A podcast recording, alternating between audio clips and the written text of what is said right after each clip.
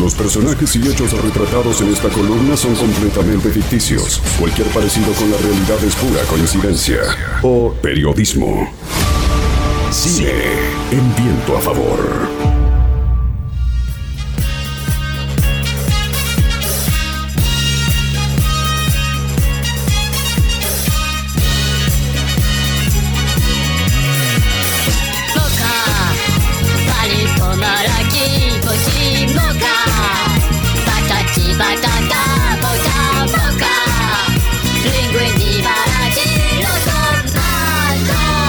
Hemos llegado al Japón del medio, ¿eh? día miércoles, señor Hernán Gil, ¿cómo va? ¿Cómo andan? ¿Bien? ¿Todo bien? Yo quiero saber a quién le gustan los Minions y a quién no. Yo levanto la mano, a mí me divierten. Bueno, los, los Minions son, eh, primero se cumplen por estos días 6 años de la película propia, se cumplen muchos más, 11 desde que comenzaron a surgir acompañando a mi villano favorito, eh. recuerden a Gru, el personaje ese muy extraño, que es el malvado de la historia, que ellos son sus compañeros. Quiero recordarles que antes de el fenómeno inexplicable, no inexplicable, sino increíble de Toy Story 4, que fue la película más vista en la Argentina y también en Neuquén, antes de eso, la película más vista en la historia de Neuquén fue Los Minions, precisamente, que estuvo mucho tiempo en cartelera y que había o le había sacado el récord, ¿sabes a qué? A la película de Los Simpsons, que también habían sido en su momento una verdadera revolución, no solo de recaudación, sino de cantidad de semanas que permanecieron en exhibición. Hablemos de los Minions tiene un montón de cosas que no conocemos y un montón de cosas que están pensadas adrede. ¿A qué me refiero? Cuando se hace la película de mi villano favorito, recuerden que los Minions son personajes secundarios. El personaje principal es Gru, el villano de la historia. Y un consejo, en lugar de electrocutar personas y de llevarlas a la fuerza, tal vez deberían llamarlas y ya. Buen día. Bueno, el tema era que Gru, ¿cómo hacer una película animada para chicos donde el protagonista, y por ende, lo aclaro, el bueno, porque el protagonista siempre termina siendo bueno, aunque sea malo, eh, después lo podemos discutir a la muerte, pero ¿cómo hacer que ese protagonista es un villano? Bueno, claramente tenían el dilema de decir, bueno, esto es muy negativo, realmente muy complejo, ¿cómo hacemos para que no sea tan negativo? Y se pusieron a pensar en algo que lo acompañara, y pensaron precisamente en estos, en los minions.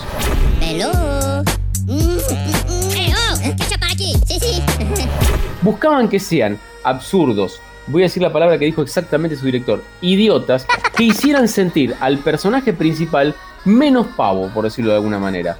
Pero más allá de esto, el tema fue empezar a pensar, bueno, pero ¿cómo hacemos? ¿Cómo son estos personajes? Y se crea, o en realidad es una especie de híbrido entre, algunos recordarán a los Umpa Lumpa de Willy Wonka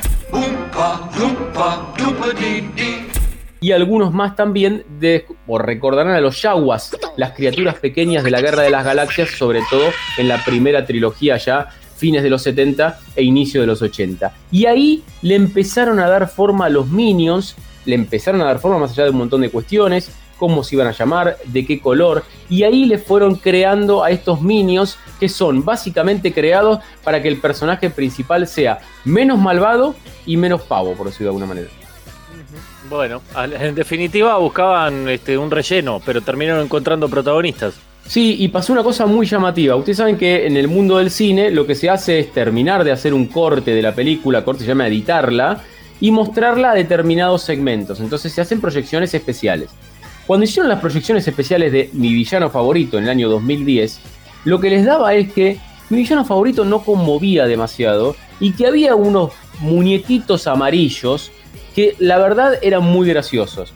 ¿Por qué lo aclaro? Porque no eran los protagonistas, ni siquiera tenían el lugar que tenían en la película final o que tuvieron en la película final de 2010. Era mucho menor, pero le llamaba mucho la atención a la gente y tengan en cuenta que Illumination Studio, que es la que creó mi villano favorito, hoy ha hecho un emporio con los Minions y se ha puesto a la par de dos gigantes, uno más en caída, el otro no, que dominaban completamente el cine de animación, que son DreamWorks, la productora en la que tuvo que ver Spielberg en algún momento, y también Disney, claramente. En el medio se metieron con los Minions y rompieron no solo con la taquilla, sino con un lugar preciado que es el lugar en la góndola de las jugueterías, de, la, de las farmacias, porque también son dispenser de jabón, digo, son absolutamente todo. Y lograron meterse ahí aún hoy, después de tanto tiempo y seis años después de la última película, seguramente te vas a encontrar con algo de los Minions en una juguetería sin duda. Sí, totalmente. Se fue madurando cada uno de los personajes al punto tal en donde para los chicos tienen una atracción y para los grandes también tiene una intertextualidad o cosas o guiños como para que se haga para toda la familia. ¿Pasa por ahí el éxito? Bueno, hay una cosa que se llama etología, que es muy interesante porque es la ciencia que está detrás de cómo se crean muchos los dibujos animados precisamente para gustar y tiene mucho que ver con esto. Su creador, el creador de la película es Pierre Coffin lo que hizo fue crear básicamente en base a la etología, los etólogos son aquellos que estudian el comportamiento heredado genéticamente, algo que nosotros, vamos a explicarlo así, algo que nosotros por más que vivimos en sociedades de consumo y en sociedades de determinadas concepciones ideologías, no podemos cambiar por más que querramos. Y el ejemplo más claro es que todo ser humano cuando se acerca a un bebé le genera ternura podrá haber alguna excepción, pero en general sucede esto. Entonces, ¿qué hace o qué hizo los dibujos animados desde la época de Mickey Mouse hasta acá? Bueno, proyectar los personajes con algunas características de bebé. Y esto tiene que ver con balbuceos, con muy poquito pelo, con los ojos muy grandes, sin cejas, y bueno, y otras tantas cosas para no hacerla demasiado compleja que generan empatía. O sea, básicamente los niños están diseñados para que le guste al que lo vea, sin ir más lejos. Y tenés muchos ejemplos. Bueno, eh, Mickey Mouse, ET, sin ir más lejos también, y otras tantas películas, tienen mucho que ver con esto. Y los Minions fueron diseñados exactamente para esto, para que generen cariño, ternura, diversión y hasta el propio balbuceo. Y es el director, Pierre Coffin, el que hace las voces de 900 Minions que no tienen un lenguaje. De hecho, cuando las películas se traducen, se doblan, perdón, a lo largo y a lo ancho del mundo, no tienen doblaje. Los Minions es un lenguaje universal, por supuesto que no tienen ningún sentido ni hay forma de entender exactamente lo que dicen en su idioma, y por eso también creen que también es uno de los grandes, grandes secretos del éxito. Sin embargo, lo llamativo es que tardaron tres películas de mi villano favorito en tener su propia, en su spin-off. Spin-off se llama en el mundo norteamericano aquella historia secundaria que se convierte en, en película principal o protagonista, como el gato con botas en Shrek y otras tantas historias.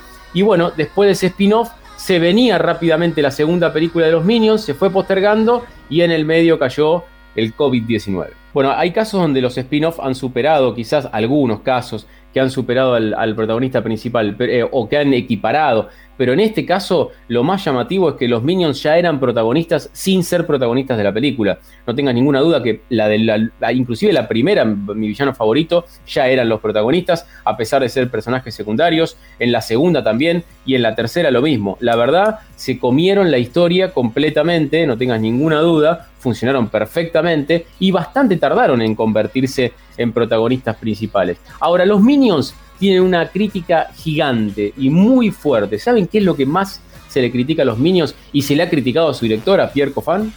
No. Se habrán dado cuenta que de los 900 Minions que hay, no hay ninguna mujer.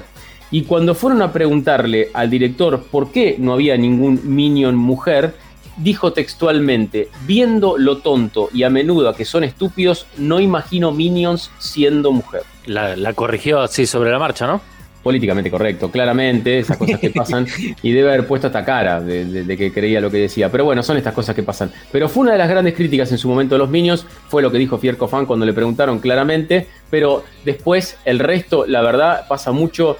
Vos hablabas de lo que interpretan los chicos y los grandes, sobre todo DreamWorks se ha especializado en esto, desde, bueno, Shrek ni hablar, pero después el espanta tiburones y tantas otras cosas, que los chicos se ríen de una cosa y los grandes se, leen, se ríen perdón, de otra. Los Minions lo que genera es una cosa mucho más, más increíble, que es que los grandes nos reímos de lo mismo que se ríen los chicos, en algunos casos con los Minions particularmente. Nos baja más a los grandes que a los chicos y no a los chicos subir al nivel de los grandes. Y me parece que en ese sentido es un acierto, te diría casi mágico, porque no encuentro muchos antecedentes de esta historia. Se viene el año que viene, quizás parece la segunda parte de esta historia, que recuerden, cuando se largaron solos, es un poco el recorrido desde que surgen hasta que se encuentran a Gru y en el medio está contextualizada en la década del 60 porque tiene una banda de sonido absolutamente británica y liderada claramente por los Beatles. Ya hace mucho tiempo, mucho tiempo que no es solamente una cuestión de eh, Hollywood dejó de ir solamente en base a la, banda de sonido original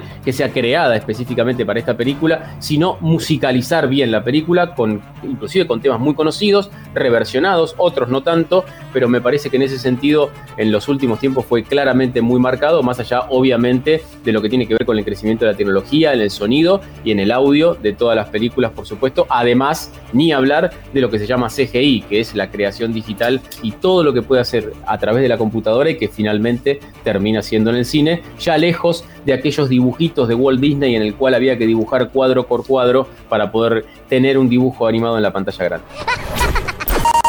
LU5 Podcast. Viento a favor.